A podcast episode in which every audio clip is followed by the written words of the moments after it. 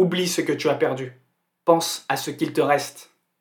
Pour vivre de la meilleure façon qui soit, vois toujours le bon et le meilleur.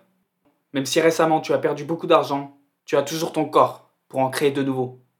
Quand tu perds un membre proche, même très proche, pense à ceux qu'il te reste. Tant que tu seras en vie, tu pourras toujours rebondir. Dans les moments les plus sombres de ta vie, tu ne verras que l'obscurité qui t'entoure. N'y reste pas. Il y a toujours une petite lumière pour t'en faire sortir. Si tu divorces avec ton partenaire, profite de ce nouveau temps passé pour être avec ta famille ou tes amis. Voici un petit exemple.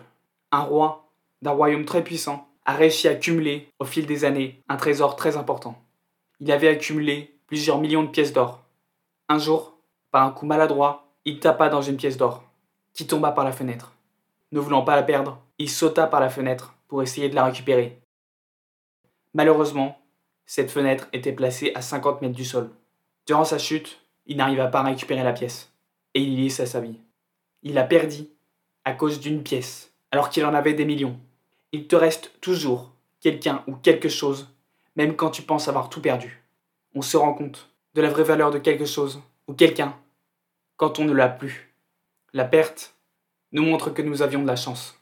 Chéris ce que tu as actuellement. Durant ta vie, tu n'auras pas éternellement cette personne qui t'est pourtant si chère. N'oublie pas. Oublie ce que tu as perdu. Pense à ce qu'il te reste.